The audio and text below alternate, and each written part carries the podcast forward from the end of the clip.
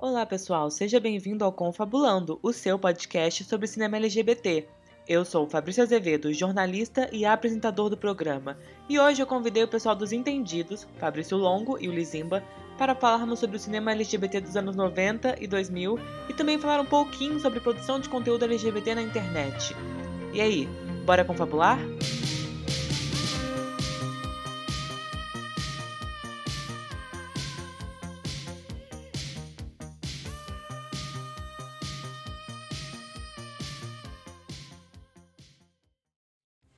falamos de cinema LGBT nas redes sociais, muitas vezes os exemplos são bem recentes. Moonlight estreou em 2018, Me Chame Pelo Seu Nome em 2017. E até hoje Eu Quero Voltar Sozinho, lançado em 2014, já não é a primeira referência para parte da nova geração. Mas hoje, para encerrar essa segunda temporada do Confabulando, eu decidi fazer a nossa própria festa PLOC dos filmes. Afinal, o cinema LGBT vai muito além do que está disponível nos serviços de streaming. E para me acompanhar nesse momento de nostalgia, convidei o pessoal dos Entendidos. O site foi um dos primeiros que eu consumi quando ainda era estudante e falava sobre conteúdo LGBT. E por isso é uma honra recebê-los aqui hoje. Sejam bem-vindos, rapazes. Ah, obrigado. Eu sou Fabrício Longo, sou um dos criadores dos Entendidos, junto do meu amigo Lizimba. Serei o outro Fabrício desse podcast. Oi, é, eu sou Lizimba, também estava lá desde o começo com o Fabrício e pós-término e continuidade. eternidade também. E, pessoal, assim, para começar, né, vocês que falavam e que ainda falam, de, e que são símbolos né, da questão de cultura, crítica LGBT, todas essas questões, eu queria saber qual foi o primeiro filme LGBT que vocês viram. Eu sei qual foi, mas eu tô tentando lembrar o nome. Eu sei que o nome em inglês é The Trick, mas eu lembro que foi, tava passando na HBO é, de, de noite, sei lá, devia ser 99, 90, alguma coisa assim. É, eu lembro que foi a primeira vez que eu vi um videogame também, foi, na, foi numa cena desse filme, e bem quando tava aparecendo no videogame, minha mãe chegou na sala, e então tive que parar de ver o filme. Então só fui ver o filme de verdade muitos anos depois, porque né, nunca mais consegui ver o filme na programação, e só foi só depois que eu baixei e vi. É, eu não lembro qual foi o primeiro filme LGBT que eu vi. Você fez essa pergunta e aí eu comecei a lembrar de várias coisas, enfim, eu lembro muito de existiam uns filmes muito bizarros, assim. Bizarros não, uns filmes desses feitos para TV, pra, tipo casos de família, só que em forma de filme, que passavam no SBT. E eu lembro que um era sobre. Ele, cara, eram filmes que eu era criança, né? Eu nasci em 83, então assim. Eram filmes que provavelmente foram feitos ou no início da década de 80 ou até nos anos 70 para lidar com essas questões. E eu lembro que um era sobre o filho gay, e como a família estava lidando com aquilo. Eu não lembro se eu cheguei a assistir o filme, mas eu me lembro muito da propaganda, porque a propaganda era muito dramática, né? Nossa, a família vai lidar com o filho gay, e o nome era Bem-vindo ao Lar Bob. E, enfim, depois teve ainda o Prayers for Bob, outra história. Mas um filme que foi muito marcante, perto ali de quando eu estava me assumindo e tal, foi o Meninos Não Choram, que né, passou no cinema e tal. Aí eu fui até com a minha mãe ver, porque era para maiores de 18 anos. Então eu tinha acho que 17, eu fiquei com medo de, de não poder entrar, ela foi comigo, enfim. E aí foi um filme, né, super pesado, enfim, eu lembro que eu fiquei muito emocionado vendo. E são dois filmes muito distantes, né? Porque o, o Truques da Paquera é um filme super pra cima e o Meninos Não Choram é um filme bem denso, assim, pesado. E todos estão ali nos anos 90, 2000, né? Então tem essa, essa distorção assim, bem grande. É, eu sou super. Eu tenho essa pegada mais dark, né? Eu quero ver ali o drama punk. Se bem, quando eu vou ver comédias, aí eu é, às vezes quero que sejam as mais idiotas possíveis, né? Aí teve algumas que a gente até via na época de compartilhar arquivo, essas coisas tipo. É, eu não vou lembrar dos nomes de jeito nenhum, mas tinha uma série que era tipo um American Pie, só que gay.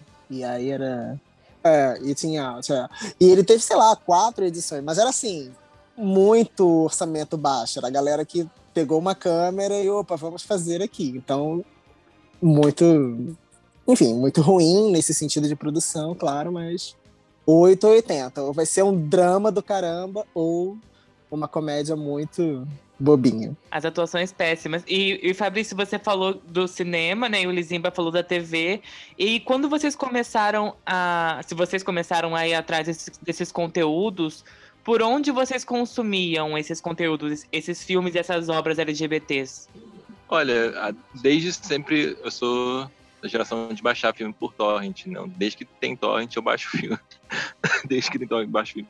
É, a mudança, claro, é, é, a demora e a disponibilidade, né? Hoje é tudo muito mais rápido.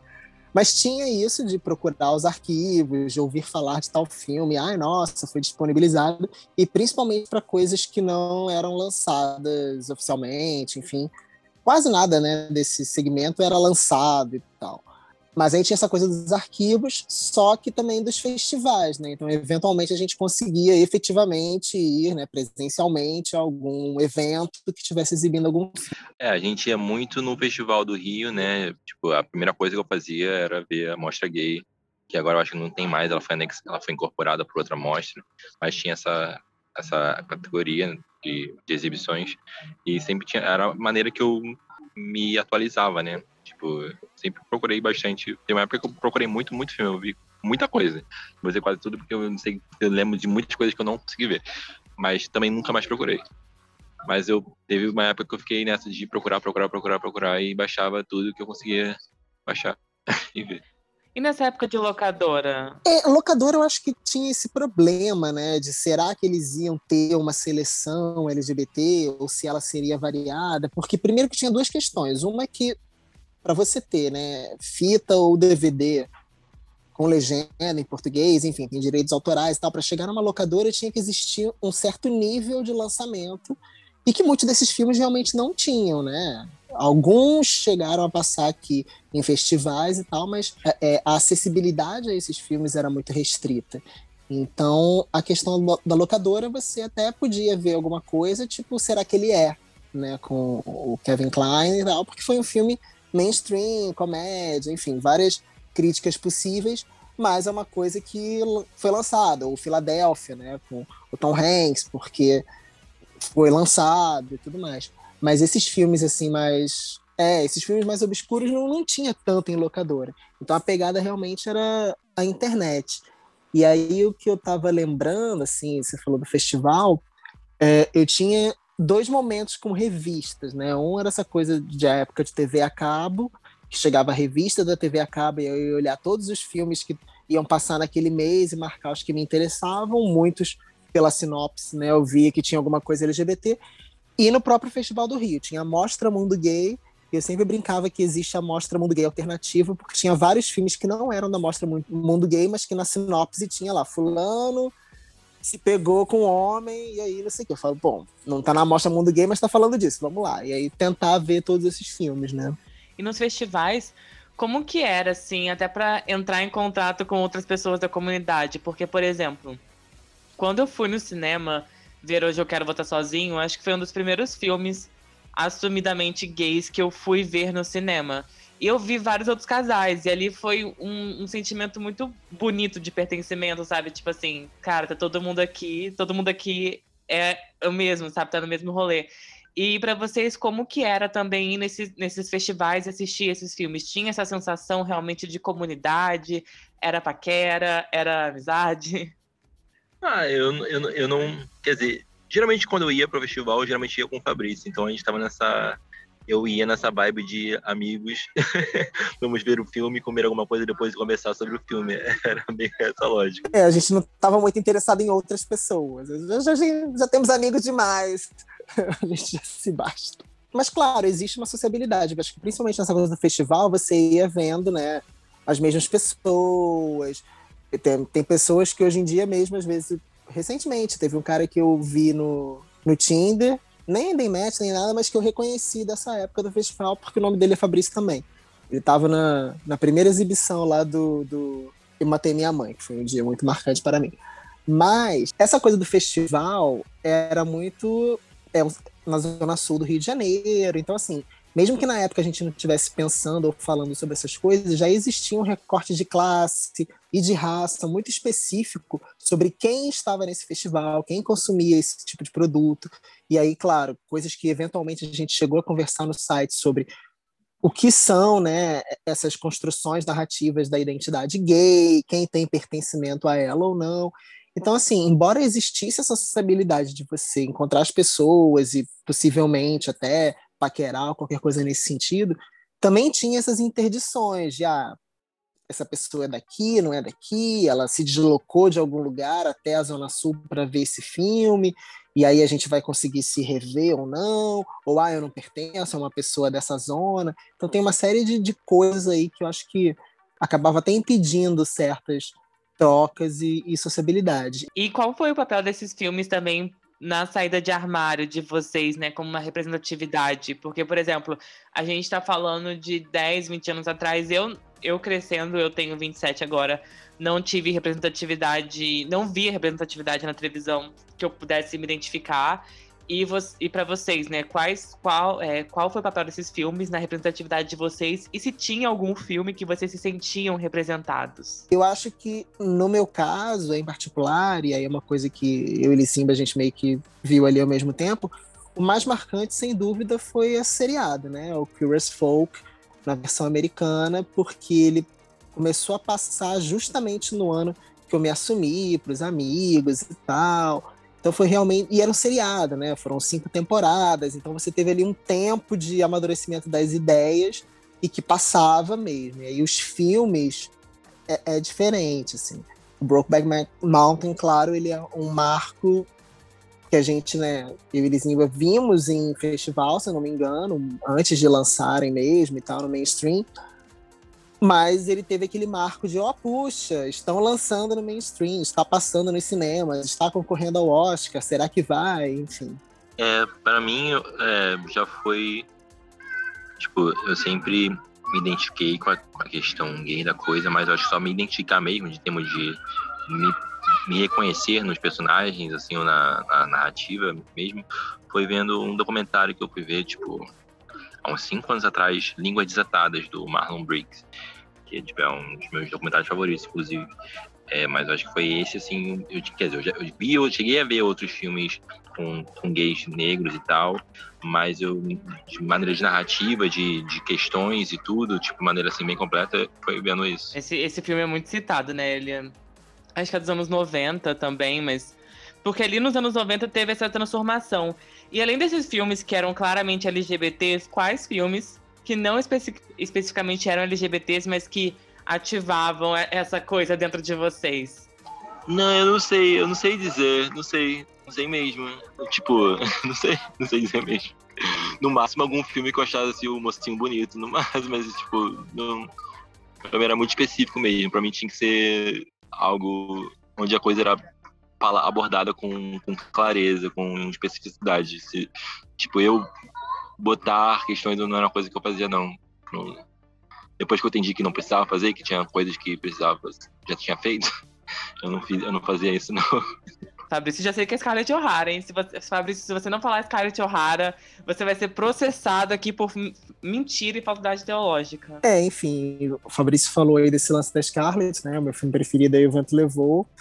Lissimba, inclusive, leu o livro, né? Eu sempre fiquei na campanha para as pessoas os amigos têm que assistir O Vento Levou e ele gabaritou que ainda lê o livro e né, um livro, um livro e um filme com várias questões aí, várias polêmicas e coisas que a gente pode discutir, mas ainda, ainda assim meu filme preferido. Mas eu sempre gostei desses filmes mais antigos, enfim, era o que era consumido aqui em casa. E aí você entra nessa zona de um queer coding que não necessariamente é de você estar contando histórias LGBT, né? Então você tem realmente essa construção da figura da diva e a identificação com o feminino e a diva ultra glamourosa, também a questão de certas tragédias. Então, para mim, muito antes realmente de filmes LGBT, né, com narrativas sobre ser homossexual, tinha essas identificações. Certas atrizes e o musical e a Pequena Sereia e coisas assim que você falava, poxa, eu gosto disso. Ah, mas isso é de menina. Ou, ah, por que, que você gosta tanto disso a ponto de você estar cantando as músicas e tentando imitar, ao invés de só assistir e sossegar? Então, uma série de coisas que você vai entendendo depois, né, como constituintes de uma identidade mesmo, né? Você sabe que isso é parte de uma cultura, de uma narrativa geral sobre o que é a cultura ligada a essa identidade sexual e aí um belo dia você fala: Ah, tá. Então é por isso que eu estou aqui colecionando boneca do Greasy e coisas assim. O que, que vocês acham que mais mudou, mudaram nas tramas, né? Desses primeiros filmes que, que vocês foram vendo para os filmes de hoje em dia, né? Porque o Fabrício, por exemplo, falou do Eating Out, que é um, é um filme super amador. É, os atores são amadores, a trama é meio ali esquisita. E o que, que vocês acham que mais mudou desse, desses do, dos anos 90, 2000 para hoje em dia, dos filmes? Ah, eu acho que a produção realmente melhorou absurdamente. Acho também a número das produções é muito maior do que antes. Antes era uma coisa tipo, meio que gato, gato pingado mesmo. Hoje é, tem muita coisa, é uma infinidade mesmo, a pluralidade tipo, de outros países. E acesso também, né? Tipo, Agora, Netflix, outro dia eu vi um filme, não, outro dia não, alguns anos já, mas um filme indiano é, que, por ser na Índia, foi toda uma problemática na Índia abordar esse tema, mas é, é isso, a gente pode ver milhares de filmes de, de vários países, é, há uma, há uma propulsão de, de, produções. É, e, e, esse lance da produção, ele também permitiu que as histórias ficassem mais complexas, né? Então, assim, de novo esse exemplo do Eating Out, ele foi realmente uma série, se não me engano são quatro ou cinco filmes, mas é aquilo, eles não só era uma comédia super bobinha mesmo, eles não tinham uma grande preocupação com uma história complexa, mas você vê que tem pouco orçamento, que eles se juntaram ali durante, sei lá, uns 10 dias no apartamento de três deles, filmaram algumas coisas e acabou. Agora é muito mais fácil, né? Você ter câmera, você pode gravar até no celular, e aí de repente você faz uma coisa mais independente e um, um serviço de streaming como a Netflix compra. Então, assim, existe uma facilidade maior que permite, né? Se você for assim um cineasta mais sério, que queira contar uma grande saga envolvendo coisas mais complexas e atores melhores, você consegue. E isso é bom porque vai aparecendo. Outra questão, claro, né, são essas narrativas. Então, assim, quando a gente, né, é, é, esse nosso momento de, de assumir, de fazer 20 anos e tudo mais, foi na virada do milênio. Então, é, embora fosse a virada do milênio, embora muitas coisas fossem até mais progressistas do que hoje, né? Porque é chocante como hoje, no Brasil em específico, existe um retrocesso grande, né? Certas coisas que aconteciam e que eram exibidas não podem mais, tudo mais. E às vezes nos anos 90 passava batida, enfim. Mas você tem, claro, uma conquista de direitos muito maior. Você tem não só o casamento igualitário, como o mercado LGBT, com todas as suas questões e problemáticas aí de pink washing, pink money, etc., aparecendo e crescendo, e essa popularização, e agora a, né, o pedido de representatividade em absolutamente todos os lugares. Então, as marcas, claro, muito mais agora no mês do orgulho, mas durante todo o ano marcas que estão investindo efetivamente nesse público e em ter representantes desse público. Então você tem muito mais coisas acontecendo e isso muda as narrativas. Então, se antes eram narrativas mais sofridas, né? Ai, nossa, como eu vou sair do armário? Ai, nossa, eu saí do armário, que horror. Eu saí do armário e fui expulso de casa. Eu saí do armário e não tem mais o que fazer. Ou então, um grande romance, porque precisa do romance. Sem o romance, nada mais importa. E agora não, né? Você realmente tem histórias e representações LGBT mais sofisticadas, onde você tem personagens que têm a sua sexualidade, ela pode ser uma coisa super importante da trama, mas não necessariamente está se contando uma história sobre homossexualidade, né? Claro que ainda existe para muita gente e, e, em muitos lugares, né, uma dificuldade em se assumir, existe a questão do, do afeto, que vai rolar ou não, mas eu acho que tem também essa liberdade, né? De você ter outros filmes falando qualquer coisa, mas ok, um dos personagens. Um dos personagens é LGBT, enfim. Sim, e é muito doido essa questão de geração, porque, por exemplo, esse ano tinha o debate do No Kink at Pride, né? Então, sem kink no, na parada de orgulho. Então, como essas novas gerações estão. Muitos deles estão vindo com um discurso moralista muito forte, muito grande, né? Porque a, a, revolução sexual que teve nos anos 70 ali meio que se perdeu, vamos dizer assim, é, para essas novas gerações. Então é muito estranho como filmes mais antigos conseguem ser mais liberais em questão de sexo gay do que filmes atuais. É, tem essa questão do assimilacionismo também, né, que a gente já discutiu algumas vezes por aqui, de o cinema LGBT foi chegando tanto no mainstream que foi assimilado e foi tornado parecido com o que seria a heteronormatividade, aquela vida de família, de casamento. o que, que vocês acham que a gente ganha, o que, que a gente perde com esse assimilacionismo? Uh, eu acho que eu não, eu não lembro de filmes assim tão liberais em questões de, de sexo. É, eu sei que tem alguns, mas são muito específicos, são de diretores, mas eu não lembro de. É, eu acho que uma coisa que não mudou é, um, é, esse pudor sobre o ato sexual. Eu acho que eu, eu, eu percebo, pelo menos. É, não vejo, tipo, não que precisa ser pornográfico nem nada, mas, tipo, novela das nove passa muito mais coisa que muito filme matemática, que tem esse público. É, mas eu acho que a, assimilação é, é, exatamente esse processo, né? Tipo, a, LGBT, a LGBT foi pautada para se somos iguais a vocês, não somos diferentes, de aceitação, né? E acabamos copiando o que tinha de pior, né? De, desse moralismo aí, tipo, a gente podia ter deixado passar, mas essa coisa de, ser, de fazer ser aceito, a, a, gente se tornou aceitável, né? Se tornou respeitável, né? Então, muita dessa, dessa, dessa desse questionamento, dessa, desse confronto né, com a moralidade burguesa, tipo, se perdeu realmente. Se perdeu mesmo. Mas eu acho que ao mesmo tempo ela tá lá, tipo, tá no grinder. Ela, as coisas, tipo, elas, elas continuam existindo. Não pode ser no banheirão que a pessoa tá com preguiça, porque pode fazer tudo pelo celular. Mas tá tudo aí, tá tudo aí. Só que eu acho que essa, as coisas do, do Kink, eu acho que tá, é bem nítido nisso, né? Porque para uma geração a, a primácia de sexualidade era passava por muito mais coisas, né? E hoje você às vezes as pessoas nem se assumem hoje, né? Tipo, os pais já sabem ou nunca achou, sentiu necessidade de dizer, simplesmente trouxe alguém para casa.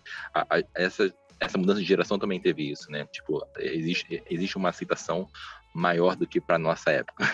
É, que na nossa época eu acho que nem se falava isso em casa. Hoje em dia é uma coisa que tá na novela, vai estar tá no comercial, vai estar tá em outros lugares, então essas coisas são mais discutidas, assim. É, assim, essa conversa a gente tem que ter cuidado, né, para não ficar parecendo que nós somos super saudosos e ai que maravilha, era 1999. Não é essa a questão.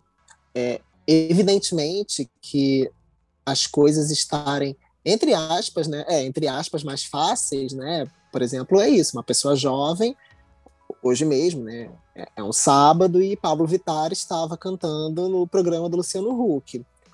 É aquilo, né? Isso não significa que uau, acabou a homofobia, não. Mas uma pessoa, né, um jovem LGBT que tá aí, que tem canal e os youtubers e tudo mais, vê isso na televisão e é uma coisa muito diferente, né, do tipo de representatividade a que eu tinha acesso na televisão aberta, enfim, antes da internet, essa coisa toda. Então, que maravilha que hoje existem essas possibilidades, é claro, mas tudo tem o um lado bom e o um lado ruim. E aí essa questão do, do assimilacionismo, né? Quando você fala de diferença, e aí o paradoxo da diferença, né, na luta por igualdade, é você sempre você tem que afirmar a diferença para pedir o respeito a diferença para lutar por igualdade. Então você fica o tempo todo nessa, ah, mas a gente é assim. Só que quando você conquista, né? Porque por mais que para algumas pessoas seja mais fácil, esteja bem, que bom que tá todo mundo lidando com isso, é uma identidade marginal. Ela é uma identidade, assim, a própria ideia de sexualidade, enquanto ela existir, ela parte da premissa de que existe um modelo, que é o hétero, e existe o desvio, então, que maravilha que a gente tem LGBTQIA, e pansexuais, e assexuais e tudo mais. Só que, na verdade, a ideia ocidental de sexualidade é hétero e todo o resto. Esse todo o resto é qualquer coisa que não seja hétero. E classificação ela existe por exclusão, né? Você diz eu sou isso porque eu não sou aquilo. Então você pensar que existem pessoas, né, que são homossexuais e que criam uma identidade, que se aceitam e são aceitos pela família e trabalham e tá tudo bem, mas o tempo todo elas ainda carregam essa subjetividade de que, olha, isso não é o adequado à sociedade, isso não é, entre aspas, o normal. Então você tem realmente um desejo muito concreto das pessoas de pertencer, E o pertencer, ele é também, né, entre aspas, sumir na multidão. Nem todo mundo vai para passeata, nem todo mundo vai levantar bandeira, nem todo mundo vai lutar por essa identidade. E nem precisa, né? É perfeitamente possível e legítimo você não ter esse tipo de engajamento, não querer fazer e tudo mais. Em termos de arte, né, de culturas, filmes, isso que a gente está falando, esses discursos também aparecem. Então, por um lado, você vai ter filmes e séries que vão ser sobre a história LGBT, sobre a epidemia da AIDS e sobre grupos uh, ativistas e sobre grandes sofrimentos e tudo mais. Não necessariamente eles são melhores. E você também vai ter coisas completamente diluídas, onde, ah, por acaso tem um personagem que diz que é LGBT, mas isso aparentemente não é significativo para a história, nunca mais é comentado, ele só falou e a vida seguiu ali. Enfim, não sei se existe um caminho, né, um jeito da gente hierarquizar como melhor ou pior, alguma coisa nesse sentido. Acho que é inevitável essa pluralidade aí de, de narrativas, né? O que eu acho, na verdade, positivo é justamente que hoje seja possível ter tudo isso. E aí agora, gente, para suavizar um pouco a discussão, queria que vocês me falassem os filmes LGBTs favoritos de vocês e também o porquê. Assim, vocês escolhem um, uns três, assim, ou uns dois que vocês mais gostem. Eu vou dizer o Língua Desatadas, é, porque é um, é um filme da década de 90, 1990, eu acho, no final de 80, não lembro. É, mas é, as questões que estão ali apresentadas são muito atuais e são muito pertinentes a, a né, tipo, a pessoas negras e gays masculinos, né? Tipo, é, são muito é muito potente o discurso e a maneira que foi feito, tipo, foi feito como se fosse um edital para TV educativa dos Estados Unidos, né? Tipo, é uma coisa meio absurda para a gente, tipo, um filme desse tipo possa passar na TV aqui, sabe? Hoje seria impossível, imagine na década de 80, final da década de 80, 90, com todo o discurso é, de pandemia gay, a porra toda. Como é que poderia ter sido nessa época esse filme ter sido produzido, né? Então causou todo um escândalo mas é, eu acho é muito, muito potente. Eu gosto da maneira também que é, que é construída a narrativa. Eu acho que tá um filme que me marcou muito tipo, foi, foi, foi o Brokeback Mountain também. Tipo, eu acho que hoje não, não seria um filme mais favorito, mas é um filme que me marcou bastante, né? Tipo, de, de chegar na coisa do Oscar e de dos personagens ser totalmente diferente do que eu, eu, poderia imaginar que poderia ser apresentado nesse tipo de filme, com esse tipo de tema. É, então, é um filme que marcou bastante, bastante. É, e o Truque da Paquera também é um filme que me marcou muito, real, e que eu, que eu acho uma comédia romântica ótima, é, ótimo mesmo. E é, Tempestade de Verão, um filme alemão, também marcou bastante, que eu vi no festival. E eu gostei bastante. É, gostei bastante de ver. É que é uma coisa bem, tipo, sessão da tarde, sabe? Sessão da tarde, só que com personagens gays.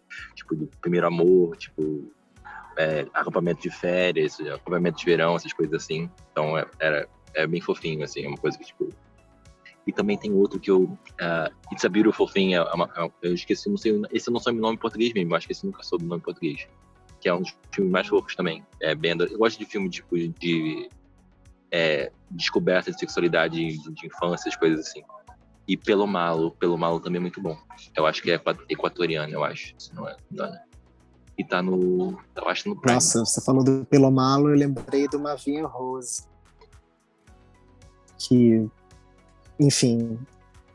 É, é isso, é difícil responder essa pergunta como, ah, seus três filmes LGBT preferidos, porque eu acho que viver essa identidade ainda mais eu, né? Enfim, a gente aqui, a gente criou esse site, eu sou antropólogo, estudo sexualidade, então assim, é, é tudo tão parte do que eu sou, para além do, da prática e da afetividade, etc., que não é objetivo, né? Não é eu gostei de tal filme ou tal filme é bom.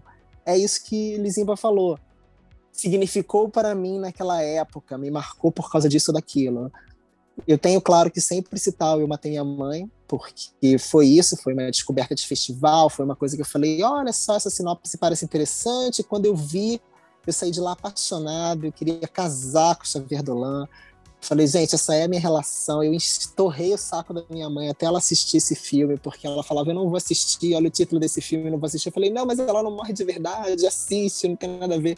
Tem cartaz do filme, eu amo esse filme, esse filme foi tudo para mim, principalmente naquela época, mas ainda é um filme que eu tenho certeza que se eu vir hoje, eu, eu vou gostar. E bom, depois ele acabou repetindo muito esse tema aí da mãe e tal, enfim, eu prefiro guardar a ideia que eu tenho ainda de Eu Matei Minha Mãe, não necessariamente todas as coisas que ele fez depois, mas ainda é uma pessoa que eu gosto.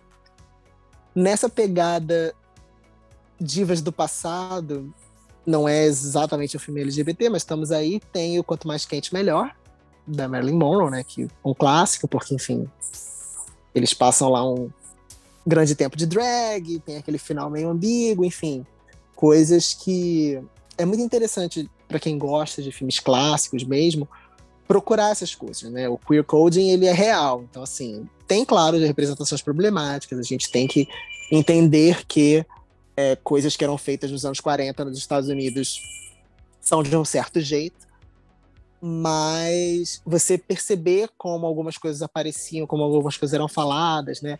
Você falou da Scarlett, enfim, por causa do Vento Levou, eu adoro a Vivian Lee, e os outros filmes dela, um filme de grande sucesso é Uma Rua Chamada Pecado, né? Com Marlon Brando e tal, que é uma peça do Tennessee Williams. Então tem também questões de sexualidade ali, mas que não podiam ser faladas nos anos 50, então são suavizadas, mas aí quem entende, né, para bom entendedor, minha palavra basta, e aí depois tem a cena que foi cortada e sei lá o quê. Então tem uma série de coisas que dá para pesquisar nesse sentido, mas uh, com relação a outros filmes, além aí do Eu Matei Minha Mãe, deixa eu ver. Ai, tem muitas coisas, porque quando começaram realmente a produzir os filmes e liberar geral, é isso, teve essas experimentações. Então, por exemplo, tem um musical sobre o paciente zero do HIV, né, que é o Patient Zero, um musical franco-canadense. E é isso, ele é completamente satírico, mas é super sério, porque é, o assunto é esse, e, e imagina, tem um discurso ali. Então, pensar também esse camp, esse kit, né, a forma como certos artistas encontraram meios de falar de algumas coisas é muito interessante, assim, de, de, de ver e de pensar, né? Então, é... São essas as pegadas, assim. É muito sobre o que, que você sente. É isso, Brokeback Mountain tem bastante tempo que eu não assisto. Mas é óbvio que ver ali no cinema naquela época, você, gente, eu não acredito, isso realmente está acontecendo. É isso, tem uma cena de sexo, você fala, gente, ele realmente está fazendo isso, ele está aqui no cinema para todo mundo ver dois atores conhecidos num filme concorrendo ao Oscar. Depois de comer feijão. Pois é, e aquela cena do beijo, quando tem a cena do beijo e aí a esposa vê, fala, ah, meu Deus, isso realmente está na tela. Então isso é a questão. Não tanto pelo filme, mas, claro, ele é um filme bom, de qualidade, mas, sabe, de você, caraca, isso realmente aconteceu. Então, é. é... E aí é onde a gente entra nesse saudosismo, né? Claro que eu sou muito feliz que hoje é fácil de ver as coisas e de achar. Mas existe esse, esse valor, né? Pra gente tinha um senso de conquista muito grande ali na hora de nossa, está realmente sendo exibido, socorro, a polícia vai entrar aqui e fechar esse cinema. Não, tudo bem, continua passando, depois passou, tá tudo certo. Agora não, agora você pega aqui no celular, vê no streaming, tá tudo certo. Zero, zero conflitos. E um bom de chamar o desejo, ele é muito citado também no Tudo Sobre Minha Mãe, do Almodóvar, né? Porque é, interpretando a peça e, e o Tennessee Williams, então é muito legal essa relação que eu acho que sempre quando a gente tá se conhecendo, a gente percebe que existiram outros gays antes da gente, né? Porque até uma fase da nossa vida a gente pensa, tipo assim, a gente, será que a gente é o único gay nesse mundo? Tipo assim, será que a gente tá sozinho, né? Hoje em dia eu acho que isso menos, porque tem essa representatividade toda muito legal na televisão e nos streamings é muito fácil, mas dependendo de onde você cresce, você se sente meio sozinho, falando, tipo assim, gente, será que eu sou esquisito? Tipo, será que eu sou a única pessoa?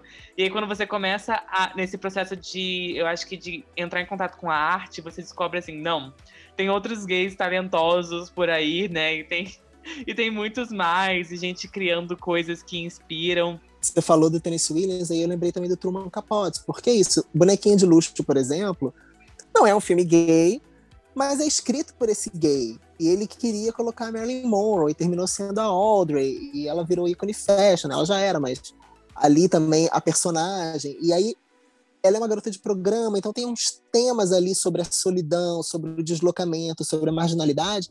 Que é isso. Então, claro, podendo ver o filme gay, né? Eu quero ver os dois homens se pegando, se comendo para mostrar que tá certo, é isso mesmo. Ótimo. Mas é também perceber como as pessoas já falavam isso, né? Elas iam encontrando essas brechas. Então são esses filmes mesmo, essas pequenas conquistas das pessoas. Nossa, alguém fez esse filme, alguém falou sobre isso. Pô, que legal, vamos lá. E, e acho também muito interessante para quem gosta de cinema, para quem gosta de história, pensar nesses direitos, nesses momentos. Então, assim, você pegar o The Boys of the Band original e comparar agora com esse novo, Filadélfia, que, poxa, o primeiro filme mainstream falar do, do, HIV. Claro, coisas que hoje seriam muito problemáticas em termos de representação e, e, de sofisticação do debate mesmo sobre isso, né? Tem que ser um dramalhão, tem que morrer, o caramba. Mas é isso, né? O Eclipse da Paixão lá, com o Leonardo DiCaprio. Então tem uma série de, de coisas que iam acontecendo e você pensa, nossa, quando que esse filme foi produzido? Quando que ele foi lançado? Ah, deu para falar isso ou mostrar isso assim nessa época? Hum, legal. Vamos. Quando é que foi possível de novo, sabe? Legal. E agora, mudando um pouco de assunto para saber mais os entendidos. Como que surgiu os entendidos, assim, da onde que nasceu os entendidos? É, como vocês se encontraram, né? Vocês já se conheciam antes? Vocês falavam que frequentavam mix juntos, então como que rolou esse encontro e esse site? É, é tudo parte da mesma coisa, né? E assim, para alguma pessoa, para gente que é muito jovem, a ideia de passar a ter internet é muito doida, porque é isso, você tem bebês hoje com tablets. Então a pessoa já sabe o que, que é. Eu, né, a gente que é millennial, eu lembro do momento em que eu passei a ter internet, né? Passei a ter uma internet em casa. Passei a ter um computador pessoal e acessar a internet. Então esse momento foi uma grande revelação ali, porque quando eu entrei na internet, eu falei, ah, que maravilha, agora que eu vou finalmente fazer várias compras de coisas do vento levou, estudar sobreviver ali. E realmente foi uma coisa que eu fiz, mas na minha cabeça era só isso que eu ia fazer, eu nem ia entrar em bate-papo, nem ia fazer nada. Mas imagina, menos de um mês depois eu já estava falando com homens e eventualmente os encontrando. E, e aí, inclusive durante um tempo, foi quase como uma era secreto mesmo, né? Eu encontrava pessoas, já tinha até uma vida sexual, mas eu não falava isso com os amigos, então era uma coisa meio assim.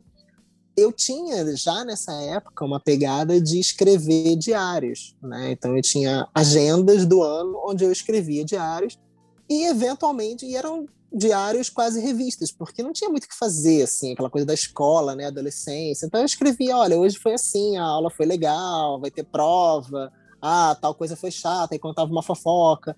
Eu sempre gostei de cultura pop, então eu marcava se era aniversário de algum artista, se era aniversário dos amigos, colocava às vezes um recorte de jornal, se eu via um filme, colocava o ingresso do filme, fazia uma resenha. E aí chegou num momento onde na minha sala de aula a galera para matar o tempo pedia agenda emprestada e dava uma lida. Então era uma espécie de blog em papel antes dele acontecer e aí a gente né, se conheceu na internet muito rapidamente. Lisimba virou meu melhor amigo. Eu falo sempre que ele é a melhor coisa que a internet me deu e que isso significa muito, porque né, eu vivo de comprar coisas pela internet, então é muita coisa mesmo que ele está concorrendo, mas ele está sempre ganhando. E aí começou essa coisa dos blogs. Eu lembro que, acho que porque eu não tinha uma câmera digital, eu não entrei na onda do Fotolog, então a minha pegada sempre foi blog mesmo, eu sempre gostei de escrever.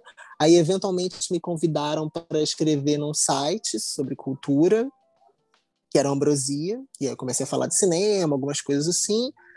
Mas eu já tinha um pouco essa pegada, e aí, eventualmente, aí eu tive um blog meu, e aí eu acho que eu chamei Elizimba para escrever junto no blog, ou então foi quando a gente criou um blog nosso para pensar essas coisas. E tinha muito também o, o, programa que eu fazia com os meus colegas de escola, né? Que depois Lissimba também conheceu todos e passou a participar. Era, ah, vem todo mundo aqui para casa e a gente vai ficar a madrugada toda conversando. E sempre foi uma coisa muito clean, assim, nesse sentido de que até hoje, né? Eu não sou muito de bebê e tal. Então era só a gente conversando aqui, enfim. Mas rolavam os papos que eram legais, ou que a gente ali na juventude achava que eram altamente filosóficos e caramba. E aí, um belo dia, a gente já tinha esse blog, já falava de algumas coisas. É, vou até aproveitar para citar, né? A gente lia religiosamente o blog da Catilene, do Daniel Carvalho, que infelizmente morreu nesse ano. Eventualmente, depois, com muita alegria, eu me tornei amigo dele, né? E a gente chegou a fazer algumas coisas juntos, ia até fazer mais e tal. Então tinha esse universo, a gente acompanhou essa explosão da ideia de blogs e de fazer blogs e tinha o nosso. Depois eu virei para esses meus outros amigos e falei: olha, a gente podia fazer uma coisa mais em grupo, vamos gravar aqui um programa tipo um saia justa gay. E aí falei: olha, eu acho que tinha, o nome tinha que ser Dando Pinta. E aí um amigo virou e falou assim: não, mas aí é gay demais porque não é só de assuntos gays que a gente vai falar, né? Coloca os entendidos, porque aí a gente está entendendo das coisas e é uma referência à maneira como se falava sobre homossexualidade nos anos 50, mas que ainda é usado em algumas zonas da cidade até, o termo sobrevive. E aí virou os entendidos, ele nasceu em 2011, até que em 2013 eu achei que a gente tinha que ter colunas pessoais para falar de alguns assuntos. Eu já tinha falado sobre homossexualidade, inclusive, na minha faculdade de teatro. Em 2013, eu estava indo para as ciências sociais, porque eu queria fazer uma outra faculdade. E aí as coisas foram convergindo até que eu falei: não, vamos ter umas colunas pessoais. Eu quero falar de homossexualidade semanalmente. E aí criei uma coluna, falei: vou resgatar esse nome, e criei a coluna Dando Pinta que no terceiro texto começou a fazer muito sucesso. Assim, até então, o blog tinha cerca de 300 acessos por dia, e aí nesse terceiro texto, que criou ali uma polêmica, no dia teve uns 15 mil. Eu falei, nossa, aumentou muito. Como a coluna era regular, ela foi criando um público e aí foi tendo uns picos. E aí veio as colunas de Licimba também, né? Enegrecendo, o posto. Eu sempre falo sempre que a gente tem que falar sobre o site, eu falo que o site serviu para eu descobrir que eu sou viado e ele descobrir que é negro, porque são coisas que, obviamente, a gente já era, mas foi onde a gente entendeu esses discursos, entendeu o que significa isso, posicionou essas lutas, casou, claro, com o fato de eu ir estudar ciências sociais, ele estava fazendo mestrado, então tudo ali convergiu para uma época onde os textos e aí também explosão das redes sociais. Então, assim, eu tô falando de 2013, você vê, aí teve as jornadas de junho, então você tinha aí o golpe, a Olimpíada, tinha uma série de coisas acontecendo, e essa popularização de certos debates sobre sexualidade, termos da academia aparecendo em grupos de Facebook, enfim, uma série de coisas que fez com que alguns textos circulassem muito, né? Então, tanto textos meus quanto dele foram replicados em outros sites, né? Teve picos aí de 200 mil visualizações por dia, algumas coisas assim. E tem esse legado, né? Assim como ele hoje foi reconhecido aí por alguém, de vez em quando alguém vem e fala: Nossa, eu li, adorava, obrigada, não sei o quê. Sim. Não, eu ia falar que o principal impacto, assim, é porque eu lembro que eu conheci em 2013, eu acho que nessas colunas específicas, e um grande impacto que eu tive foi porque, assim, eu fiz jornalismo. Então, ver outra pessoa escrevendo sobre a questão gay, para mim, em português, foi muito impactante, porque é, eu nunca tinha visto um site falar e ter opiniões tão profundas sobre isso, né? Porque geralmente era uma notícia de release, era tipo assim, ah, o festival aconteceu dia X, dia X, dia X. E aí os entendidos traziam essa questão muito aprofundada, e, eu, e aí me fez ter esperança de que existem, existem ambientes, existem conteúdos que podem ser profundos sobre esse tema e que podem discutir esse tema, né? E eu acho que isso guiou um pouco até a criação do podcast do Confabulando de existir esses espaços onde eu posso falar só sobre gays se eu quiser, assim, e, e falar profundamente sobre isso, e não preciso me preocupar em, ai, o que, que o mainstream vai pensar, e ocasionalmente eles vêm, né? Como vem a coluna, veio a, veio a festa também, né? Vocês tiveram festa é, com, com Manila, com uma galera. Eu queria saber se tem quais são os planos, se tem planos futuros para os entendidos, né? O que, que, que são os entendidos agora? Como vocês estão?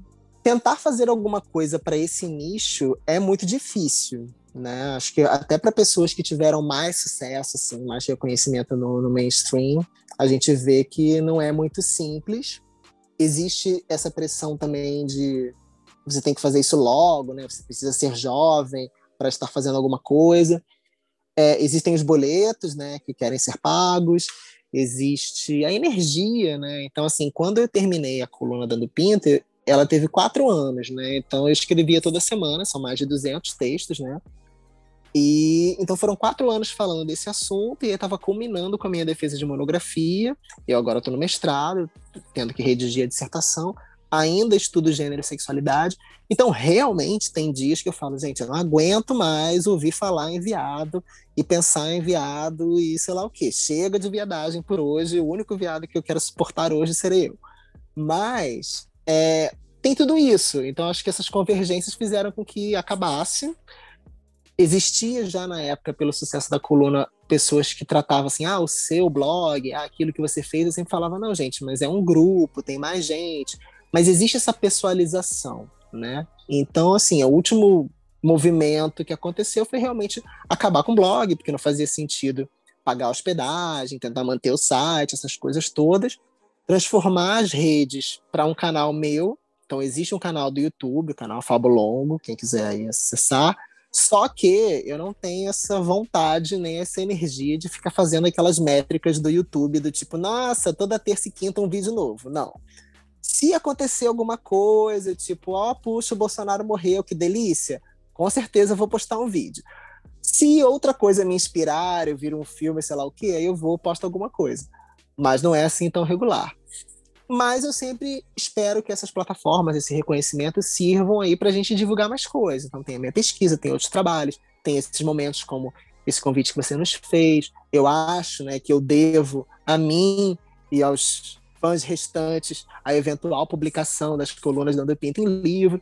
E vamos ver, assim, não tem nenhum projeto muito concreto aí no futuro, que acho que para Lizimba também não, mas eu e ele estamos sempre conectados e a gente tem essa história, então isso é sempre possível e, e vamos ver.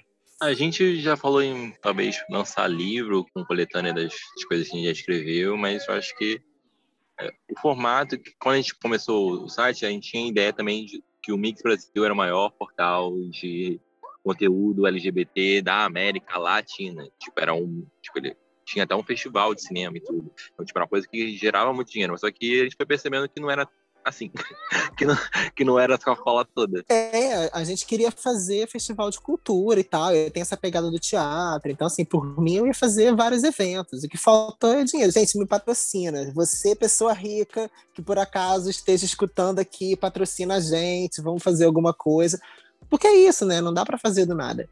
E aí tem esses caminhos possíveis, né? Podcast, sei lá o quê, mas tem que ver como Sim, fazer também. Né? Volta... Agora eu queria encerrar só para voltar os trilhos, né? Que eu dei, eu dei essa pequena desviada, na verdade, por uma quase uma, uma vontade pessoal. É, mas eu queria sim, encerrar com a pergunta de qual a importância do cinema para a vida de vocês, assim, do cinema e de filme para a vida de vocês. Nossa, eu não sei. Eu... O cinema para mim é muito importante. Eu, por muito tempo eu quis ser roteirista então, não sei, para mim cinema é realmente muito importante. É, eu estudei cinema. Eu, eu gosto muito de cinema. Eu gosto muito mesmo. Eu gosto muito da ideia de produzir é, imaginários, né? Tipo, de trabalhar com narrativas e de mexer com a, com a, percepção das pessoas, né? Tipo, vários filmes, gays ou não, é, me fizeram questionar várias coisas sobre eu mesmo, o meu lugar na sociedade, ou o que a sociedade é, sobre várias coisas, né? Então, tipo, não sei, o cinema para mim é, é, é, a minha forma favorita de arte, tipo, é, porque para mim é, é, meio que quadrinho é, animado, né? Tipo, na vida real, então é, é, associa duas coisas que eu, que eu, gosto muito. Então, não sei. Concordo plenamente, assim, é muito importante para mim, é sem dúvida o, o tipo de arte ao qual eu mais me dediquei assim, na vida, de realmente, ah, eu quero ver todos os tipos de filmes, seja bom, seja ruim, por que, consideram bons ou não. Sempre tive muita curiosidade de ah, por que, que tal filme é famoso, por que, que falam tanto dele, por que, que fez tanto sucesso, vamos descobrir, vamos ver. E o cinema é isso, é contar histórias, né? É um jeito de você entender o humano. Então, assim, eu fui estudar teatro porque queria ser ator, né? Sou ainda, tá lá no meu registro profissional, mesmo que eu não faça coisas relacionadas a isso. Mas depois, quando eu fui para as ciências sociais e para antropologia, já me perguntaram, né? Ah, você faz uma ligação entre o teatro e a antropologia? E eu costumo dizer são dois jeitos diferentes de se debruçar sobre o humano. E é isso, né? Você estar interpretando, você está sempre pensando o que é a condição humana, quais são as histórias possíveis, quais são os dramas, os risos, os amores, as felicidades. E quando você pensa em ciências sociais e política, e estudar essas coisas todas, você fala também de o que, que é ser humano, qual é o dever social de alguém, o que, que implica ser, por exemplo, parte de um grupo minoritário num país como o Brasil, no contexto do governo Bolsonaro e coisas desse tipo. E o cinema está implicado nisso, porque foi através dele que eu construí essa identidade, que eu entendi coisas sobre o que eu era, o que eu desejava antes mesmo de ter certas experiências. E isso segue acontecendo, né? O tempo todo você pode ter algum tipo de revelação sobre você e sobre o mundo através de, de um filme. Então é, fundamental, né? Claro que todas as outras artes também têm o seu lugar, né? Vamos ler, vamos escutar música, vamos fazer muitas coisas, mas acho que para mim, pelo menos, o cinema sempre teve esse lugar. Assim, eu sempre gostei muito de cinema.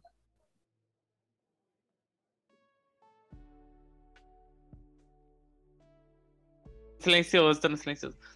Mas é isso, gente. Muito obrigado. É reivindicar mesmo esse espaço do cinema. Eu acho que esse é o objetivo principal do podcast, que no fundo muitas pessoas que produzem esses conteúdos na internet acabam focados muito, né? Ou, naturalmente em filmes mais héteros, porque se produzem mais filmes mais heterossexuais. E são pessoas mais ou menos héteros por trás disso, então essa é a principal ideia do Confabulando.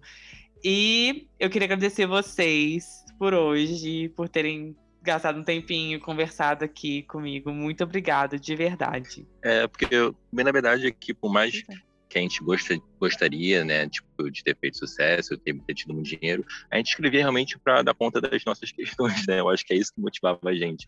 Então, perceber que outras pessoas se apoiaram ou se, ou se acharam contempladas pelas coisas que a gente botou na internet é, é realmente muito gratificante. Eu acho que eu acho que de sucesso nenhum é, de retorno financeiro seria. É, porque realmente não tinha, não tinha essa pesação toda. Tipo, era uma coisa que a gente realmente estava fritando entre a gente, que a gente debatia, e a gente, pô, ninguém tá falando disso, como é que ninguém tá falando disso? É, e queria botar para fora de alguma forma. Tipo, é, era mais uma coisa terapêutica, eu, eu acho, do que qualquer coisa, do que coisa que a gente poderia dizer. Né? Então, perceber que outras pessoas é, se comoveram de alguma forma com o que a gente produziu é, é, é bem, bastante legal. E a gente agradece o convite real, porque por mais que a gente tenha é, meio que tendo sido obrigado a virar essa página, ela, ela faz parte da gente, ela tipo, faz muita parte da gente, que foi, foi o momento que a gente descobriu as nossas vozes, né, de certa forma, né, a gente descobriu quem a gente era, quem a se colocar no mundo, a, se, a defender nossas ideias, né, então é, é sempre legal é sempre uma honra ser lembrado, né? E ser lembrado por esse trabalho. Eu sempre falo de novo, né? A coluna, principalmente, foi muito terapêutica para mim. Então, os entendidos, ele realmente não importa o que eu faça, não importa as mudanças, não importa se um dia eu renegar, mas isso não vai acontecer. Sempre vai ter esse espaço, sempre vai ser um momento da minha vida que me ajudou a refletir sobre muitas coisas, me apresentou diversas pessoas. Então, ser lembrado, né, por esse trabalho, ser chamado, seja uma pessoa que às vezes para a gente no lugar e, e reconhece, agradece, né? Seja, ah, vamos te convidar aqui para ter uma conversa mais séria sobre algum assunto, é muito bom. Significa que aquilo realmente foi feito direito, né? Marcou as pessoas, serviu para ajudar alguém. E isso é uma recompensa em si. E foi isso, pessoal. Esse foi o último episódio da segunda temporada de Confabulando e em breve vocês terão novos episódios no ar. Mas enquanto isso, dá para maratonar os episódios antigos e seguir a gente nas redes sociais. A gente é o arroba confabulandopod tanto no Instagram como no Twitter. Então segue a gente nas redes sociais e acompanha para saber direitinho quando a gente volta. Até a próxima com muito mais Confabulando. Tchau, tchau!